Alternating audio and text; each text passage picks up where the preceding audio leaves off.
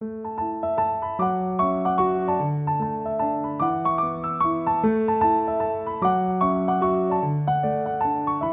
迎大家收听《那可那可青蛙》，我是主持人胖达。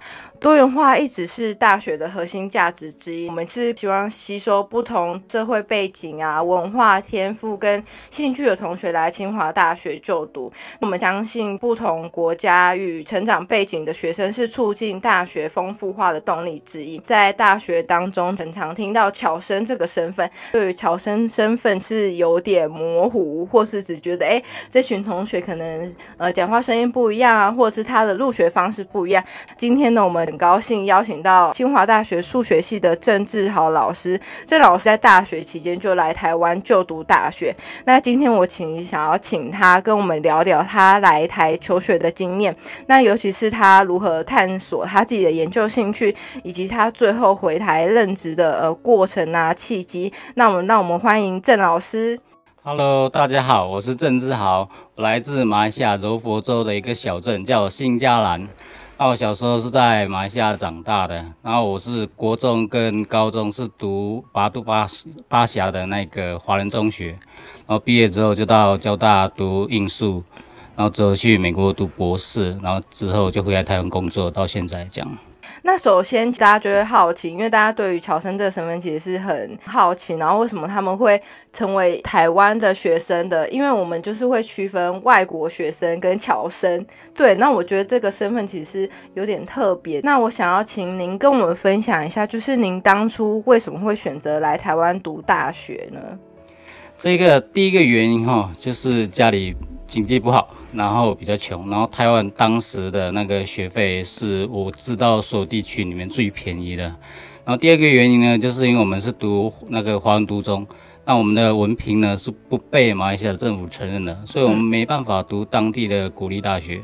那私立大学的话，它学费其实比台湾高三倍以上。嗯，所以我觉得来台湾是我一个很自然的一个选择，这样。嗯，OK，那您还记得就是您当初的申请的过程吗？您是用申请的吗？还是那时候是用什么样的？因为我们有一个华文读中的统一考试，我们就用那个成绩直接申请就可以了。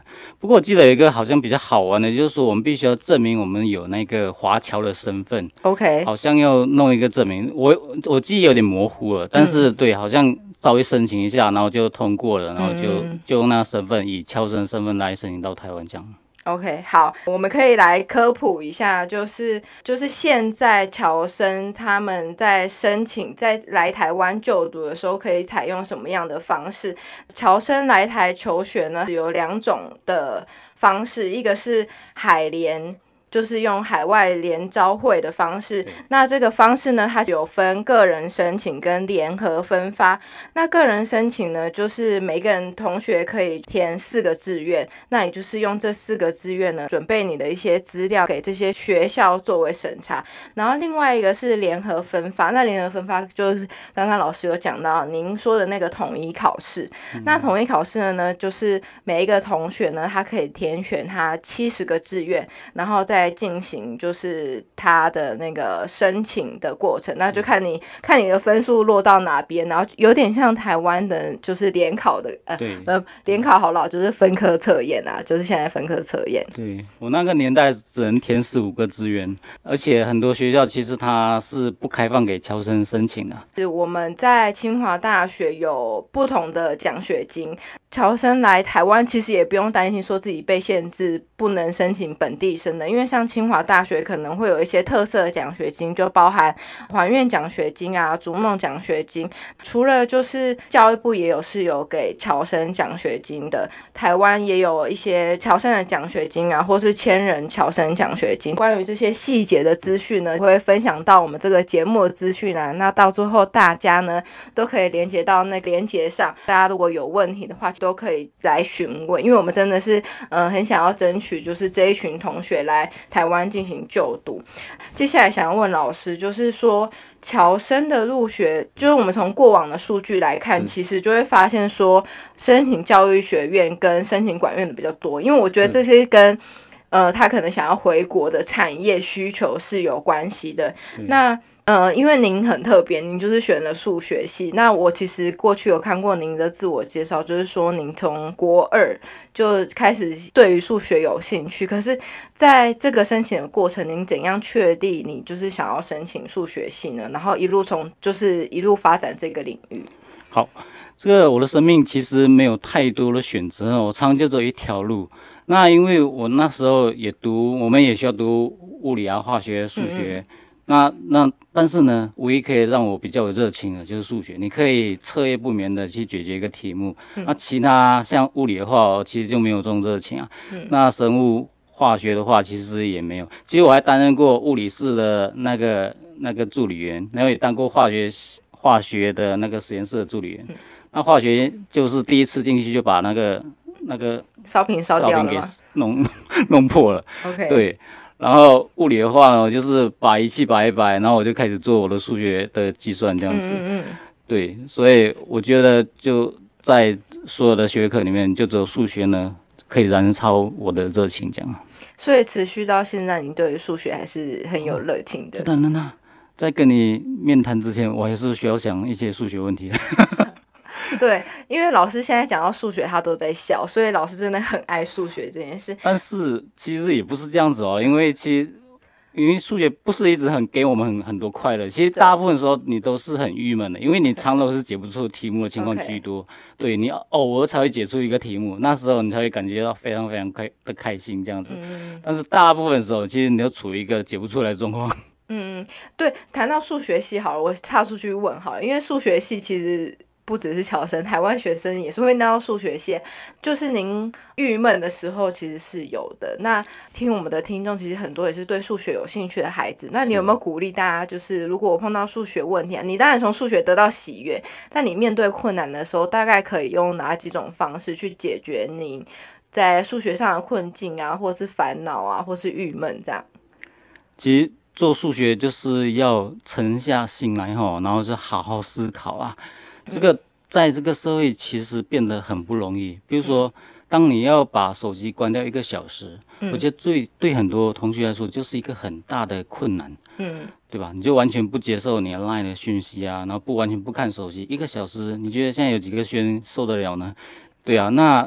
做数学的时候，常常都是因为他们都是处于一个解不出来状况嘛，所以我就觉得有时你就是要结合一些其他的一些生活的方式，比如说出去打打球啊，出去散步一下啊，嗯，然后回来再思考啊，但就是还是要花一些时间哦，就好好把那个问题给思考想一想。那这才是有可能让你进入到比较高阶的那个思思想的那个模式，这样。所以念数学或是理学院基础科学，其实能够沉下心来思考，就是学科或是知识上的问题是蛮重要的，在这个领域的，对，都非常非常重要。像比如说爱因斯坦好了，他也是每天就是在想东西啊。他大概那时候还没有手机嘛，这个比较没有东西可以分散他的注意力。但是我们这个年代，因为太多外界的东西，比如说打电动啊，然后玩游戏啊，就是让你要静下心来去好好思考一个问题，都变得非常的困难。嗯嗯。这其实当你没有办法好好想一些问题的时候，其实我们的那个思考的模式就处于一个比较低阶的水准，你并没有办法深入去想一些问题。嗯嗯。所以要好好静下心来想东西，这其实。是很重要的。接下来想要问老师，就是关于侨生来台生活的部分。当然，我觉得每一个学生、高中生到各地去念大学，可能都会碰到一些文化适应啊，或是呃语言上的问题。那想要请您跟我们分享，就是您在来台就读的经验，你有没有遇到什么样的挫折呢？挫折其实没有诶，我在台湾我觉得融合的非常好。我觉得台湾跟马来西亚的这个文化差异其实不大，就是说跟华人的文化差异其实不大。但吃的食物方面口味上有些不同啊，然后然后腔调方面也有些不大一样。那马来西亚也比较多元文化的这种情况嘛，台湾是比较单一的。但是因为我们很小的时候就是从不管是电影明星啊，或者是歌星啊，像可能我小时候是听小虎队长大啦，对啊，那什么周杰伦啊，这大家都非常熟悉啊，嗯对啊，所以台湾文化其实跟马来西亚很接近，那所以来台其实没有太太多的这个文化的冲突的这种情况，对啊，那我以前跟室友的相处也非常的好，这样子。嗯，那如果回想当初您来台湾读大学的那段经历，你觉得？那段时间，你觉得最棒的收获大概有哪些？就是不同可以谈谈不同阶段，比如说来台湾，就是你有你有谈到，就是比如说学术，就是可能呃学术上的差异，就是你在知识上的追求，呃，台湾给你哪些刺激呀，或是哪些让你觉得很兴奋的事情？对，我觉得马来西亚跟台湾有一个很大差异，就是台湾的资源非常的丰富。当然是文化，就是那些书本、那些还有图书馆的一些设备的话，我都觉得马来西亚是望尘莫及的。嗯，走进那个图书馆，嗯，那么大间。然后常常到十点以后就没有人了，整栋大楼都是我的。嗯。然后，然后那一柜一柜的那个数学书就摆在那边的话，那我就感觉我就沉浸在里面，你知道，就是如鱼得水那种感觉，真的是感觉到非常非常愉快。而且那边的设备就是你就给你用啊，全部都是免费的。嗯。对啊，然后就你就感觉到就是非常的。非常的好，然后你就要做什么，你都其实都可以想办法努力去达成这样子。那讲到人呢，就是与人相处啊，或是文化上，你觉得台湾有给你哪些就是很有吸引力的地方？我其实不知道捧台湾人哦，我因为我经过很多地方，像新加坡、香港这些地方，我全部都去过了。我感觉台湾人就是最温暖的那一群，嗯，非常的 nice，然后跟人家相处也非常的好。啊，对啊，所以我觉得来台湾其实是一个我感觉是非常好的一个选择。这样，刚刚您说你在就是大学的图书馆里面就是如鱼得水嘛，虽然您念的是数学，但是数学总是有不同的面领域嘛，那。您在台湾，您念大学的时候，你是怎么样去探索自己的就是研究兴趣的领域呢？哦，那时候其实你台大学读完的那些数学哦，其实还是太浅了，所以你其实并没有办法分辨出你以后要做些什么事情。这样，那当然就是说，在大学的时候，你就尽量吸收各方面的那个领域的数学，要多读一点。那之后呢，你到了博士班之后，看你跟哪一个指导老师嘛，然后再做这样的一个选择。所以其实不需要太早就决定你要做哪一个方向了，这其实很很这个没有这个必要，嗯，因为你到之后你其实你不知道你会遇到谁啊，然后有什么样的契机呢，会导致你走进哪一个领域，嗯，所以到大学的时候，我觉得最重要的就是多吸收你可以吸收的东西，这样，嗯嗯嗯，好，那讲到大学里面，刚才讲到是学术的学习，那。老师，你有参加社团吗？对我参加了他的教青社，教青社就是一个写作协会之类的这样的一个团体。那老师，你是数学兴趣，那你怎么也对文学有兴趣？我在华人中学的时候，我其实是华文学会的主席，我当了两两年的主席，对，就是专门就是写作的，就对写作非常有热情。所以老师，你从你大学就开始做跨领域这样？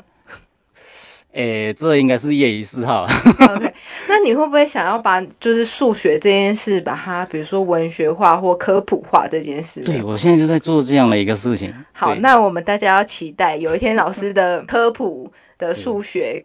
可能会出版啊，或者在网络上大家都可以看到。我们会继续敲碗这样子。好，老师可以经营一个脸书粉丝页之类的。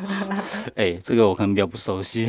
可以慢慢的那个跟大家分享，因为呃，我觉得数学教育就是老师今天刚好是数学系，我也觉得大家呃听我们这个节目，其实我们可以再谈一些，就是数学，就是数学，就是刚刚我们有谈到，就是说数学不会就是不会，但是。就是这某种程度上，大家对于数学的恐惧，或是觉得数学我以后不会用到啊，我在生活上不会用到。可是其实数学是你发展更深入的其他领域很重要的一个关键，或是逻辑，或是因为比如说现在是有就是 FinTech 啊，各种大数据，其实跟数学都非常有相关，或是建模都是很重要的。对，没错，没错。这个以前哈，像我以前要来读数学的时候，我爸就反对说：“你怎么不读电脑？”电脑出路比较好嘛，对吧？那当当时我对赚钱没有什么兴趣，我就只想读数学。但是现在读数学其实出路非常好啊，像我们的同学只要大学读一读数学嘛，然后研究所再读个统计统计所，嗯，他们出去可能年薪就一百两百万这样子啊，这个这个是不成问题啊。嗯，所以数学出路其实非常，而且现在你看台湾做大数据、做 FinTech 那些人，其实都很需要，我们很需要这方面的人才，但这方面人才其实不多。嗯，因为单单你要有办法进行一些数学的这种逻辑思考的话，其实你到后来发现哦。其实人才其实确实真的很很少，嗯，所以假设你愿意做这方面的话，然后你可以接受这方面的一些训练的话，其实这个出路完全是不成问题的。嗯，那讲到出路好了，我觉得呃，除了鼓励就是大家可以念基础学习，可以就是也可以推荐，就是像马来西亚的同学或者侨生，就是来台湾就是不用一定要选教育学院啊、管院啊，或是这些，其实。基础科学或是一些工学院，其实都是大家蛮推荐的。是。而而且像马来西亚现在也在发展一些科技领域的一些事情嘛，那台湾其实走的比马来西亚大概快了十几二十年，嗯，所以在台湾这边学一学，回去马来西亚刚好就在风头上嘛，所以这个其实他在那边找工作什么，其实应该都算是非常容易的，嗯嗯嗯，对，而且台湾因为这边是科技是比马来西亚进步一些，所以你在这边其实可以学到当代最先进的一些事情，嗯，所以就是如果现在有在收听，就是。这个节目，然后有想要来台湾就读的侨生同学们，其实大家，呃，我觉得大家对于学习的了解其实是可以更开放，而且就是。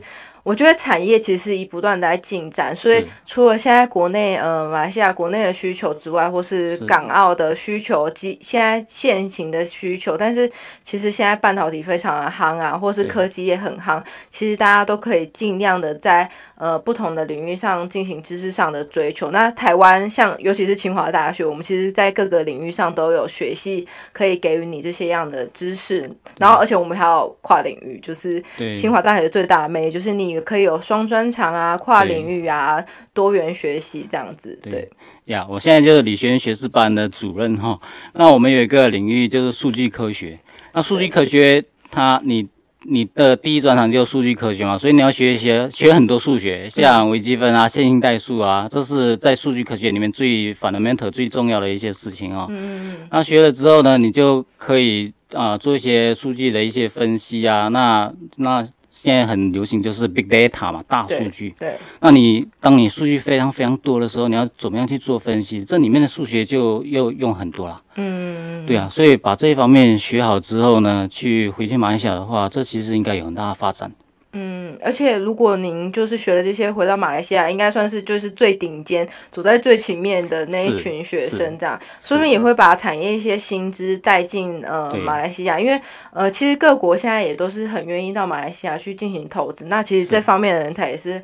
需求量也是很大的。对，像比如说，我们有一个非常大的公司叫红海嘛，红海最近也成立一个量子研究院，它开始要做量子电脑、量子计算，这些都是走在时代尖端啊。嗯。那这个马来西亚当然就离这边还有一段距离。嗯嗯。那假设把这些东西学一学，回去马来西亚的话，我觉得这个发展是非常好的。那而且在台湾哦，这个学习风气非常的开放自由。那人跟人之间的接触的交往其实也挺好的，很和善，然后治安应该也算非常好啦。嗯，那对啊，至少比马来西亚好。那所以呢，在这边其实感觉到非常的自由、平安这样 OK OK，好，那呃，接下来谈到另外一个问题，就是就我们的调查来说，因为过去就是侨生来台湾就读的数量其实比现在还要更多的，但因为现在就是呃选择性或是。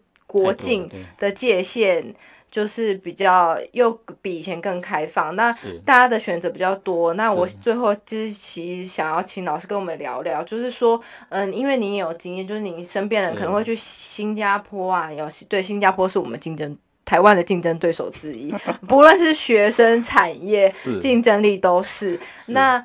呃，选择新加坡啊，选择。中国啊，或是选择世界各地，那您这样比较起来，你有没有觉得就是台湾之于其他国家的优势在哪边？我觉得台湾文化还是有一个吸引人的地方啊，嗯，对吧？就是然后我们从小就耳濡目目染嘛，那你这个听了歌、看了电影看多了，你还是会想要来台湾走一走，然后在台湾住个几年，试看看这边台湾的一个风气。像我妹就非常的夯这个 S H E 啊，那。那对啊，所以他之前就一直哇，好好想来台湾，然后来这边待一待这样子。嗯对，那这个而且我觉得台湾就真的是一个很自由的一个地方，嗯，相较于其他地方，你其实感觉不到有任何的限制。嗯然后只要你有一些想法，你好好努力的话，其实是可以成功的。就像那个黄明志，你应该听过吧？对，对他家离我家大概就一个小时多的车程。嗯对啊，他在台湾也是也是开始慢慢打工嘛，然后现在开始创作，然后他的创作引起大家很大的回响，这样子。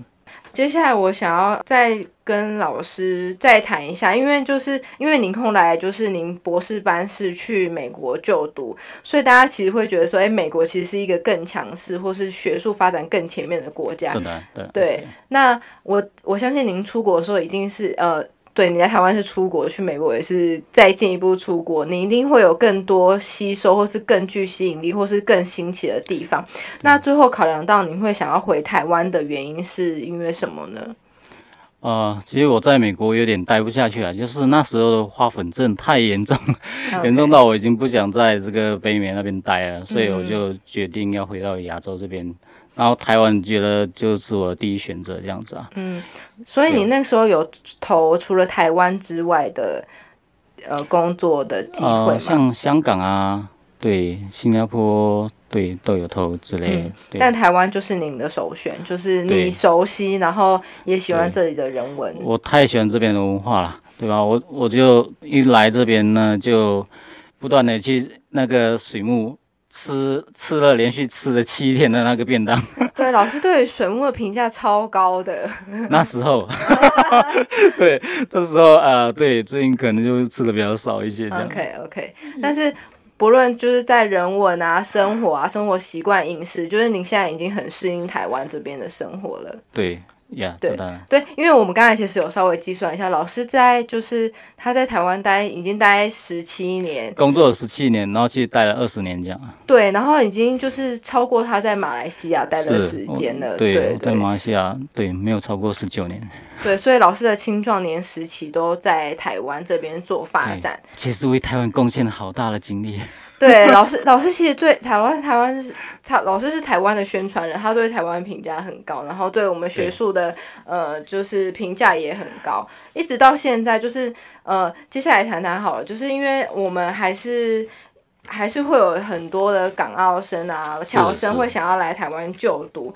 那您就是我，我觉得要请您就是给我们呃这群学生一些鼓励啊，或是建议。就是如果您要选，如果台湾是您的选择之一的话，您可以在呃多加评估哪些地方，然后我们有没有什么更加分的地方，就是可以鼓励学生来台湾就读呢？我觉得台湾这个学校最好的地方就是我们的师资非常优秀，这大部分老师的学问都非常好啊，所以来这边读的话，你其实很可以学到一些很扎实的东西，这样。嗯嗯嗯，对，然后台湾的这个自由开放嘛，然后这个同学之间的相处其实也挺好的，嗯所以我觉得这应该算是非常好的地方，而且最好的就是学费非常便宜啊。嗯你你到底有什么地方可以找到比台湾学费更便宜的？嗯嗯，除了学费之外，我们刚才也有跟老师谈，就是谈到就是侨生他们其实会有侨生群，然后尤其老师作为就是。从侨生毕业，然后现在要担任老师，其实老师对于侨生的关怀其实是蛮多的。那我觉得这也是清华大学很重要的一点，就是我们对于侨生的照顾，就是我们一直在努力这一块。我们也希望可以提供他们更加适应台湾生活的部分。对，我当我来台湾第一年嘛，没有回家，然后就在台湾这边过年。我们当也也是有过那个春节那对那种年，OK，农历新年啊。那我们没有回家，然后就教官就把我们几个侨生就找去了，然后就一直吃一直吃，从早上就吃到晚上。我觉得这就是台湾人的魅力，就是很怕人家饿到。对，然后就一直吃，一直看电视吃，然后看电视就就这样过了好几天这样子。对，嗯，在台湾其实人的连接也是蛮重要的。觉得人跟人之间的那个那个情况哦，其实就是非常的感觉非常的好这样。嗯，最后，因为刚刚老师有跟我们大家分享，就是乔生来台，他觉得最有吸引力的地方当然是人很重要，还有学科发展这件事情。那我觉得现在评估他到底要不要来台湾就学，是评估哦学校的排名啊、学科领域啊、跟学术的发展、跟未来就业的状况。当然，其实每一个细节都有谈到。那其实最后，我觉得。就学、就业跟未来发展，还是大家觉得最重要的一块。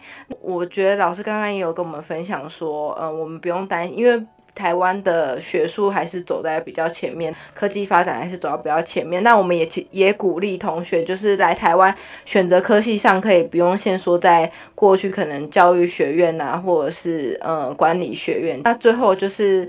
我觉得还是要请老师最后鼓励再讲一次，就是跟大家说，就是欢迎大家，就是呃，可以来申请来清华大学。欢迎大家来清华大学就读。清华大学是一个非常好的一个地方，我们这边校园景色非常优美，然后这个老师的学问都非常好，那所以大家来这边绝对可以学到非常多的东西。